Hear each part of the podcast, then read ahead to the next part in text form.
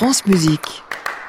France Musique 8h08, Thierry Hillerito et sa chronique initiative. Bonjour Thierry. Bonjour Jean-Baptiste. Alors ce matin, on va pas très loin, on reste à Paris, même un peu par ici. C'est ça, mais on va quand même faire un tour du monde. Un tour du monde sans sortir de Paris, c'est ce que propose depuis hier et jusqu'au 10 novembre le concours international Long Thibaut Crespin, jugé plutôt 14 nationalités pour 44 candidats.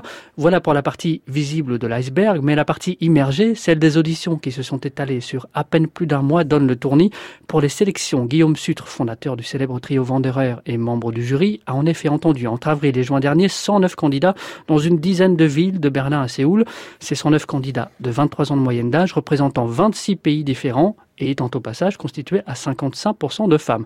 Vous allez me dire, mon cher Jean-Baptiste. Pourquoi, pourquoi une telle accumulation de chiffres? Alors ce n'est pas seulement parce qu'un récent sondage laissait entrevoir un mathématicien comme possible prochain maire de Paris, c'est surtout pour rappeler qu'un concours comme le Long Thibaut Crespin n'est pas qu'une compétition, mais peut aussi être une très riche aventure humaine et artistique dès lors qu'elle est placée sous le signe de la transmission.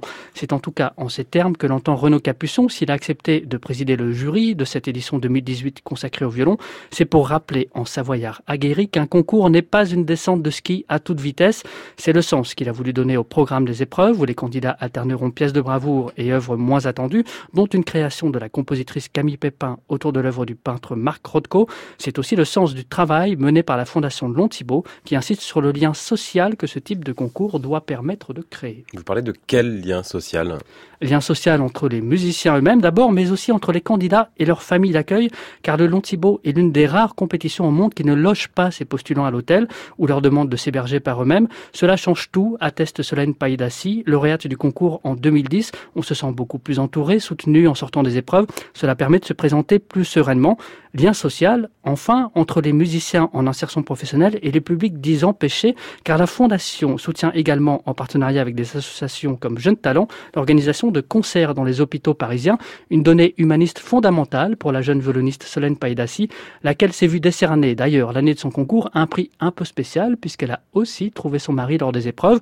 Pas de mariage parmi les prix décernés lors de cette édition 2018, en tout cas pas officiellement, mais le prêt d'un exceptionnel violon Guadagnini et l'attribution d'un violon moderne du luthier Patrick Robin, parce que la transmission, c'est aussi permettre aux jeunes d'accéder à des instruments qu'ils n'ont pas les moyens de s'offrir, rappelle Renaud Capuçon. Thierry Hillerito et sa chronique Initiative en partenariat avec l'hebdomadaire La Vie. Merci Thierry et à samedi prochain. À réécouter sur francemusique.fr.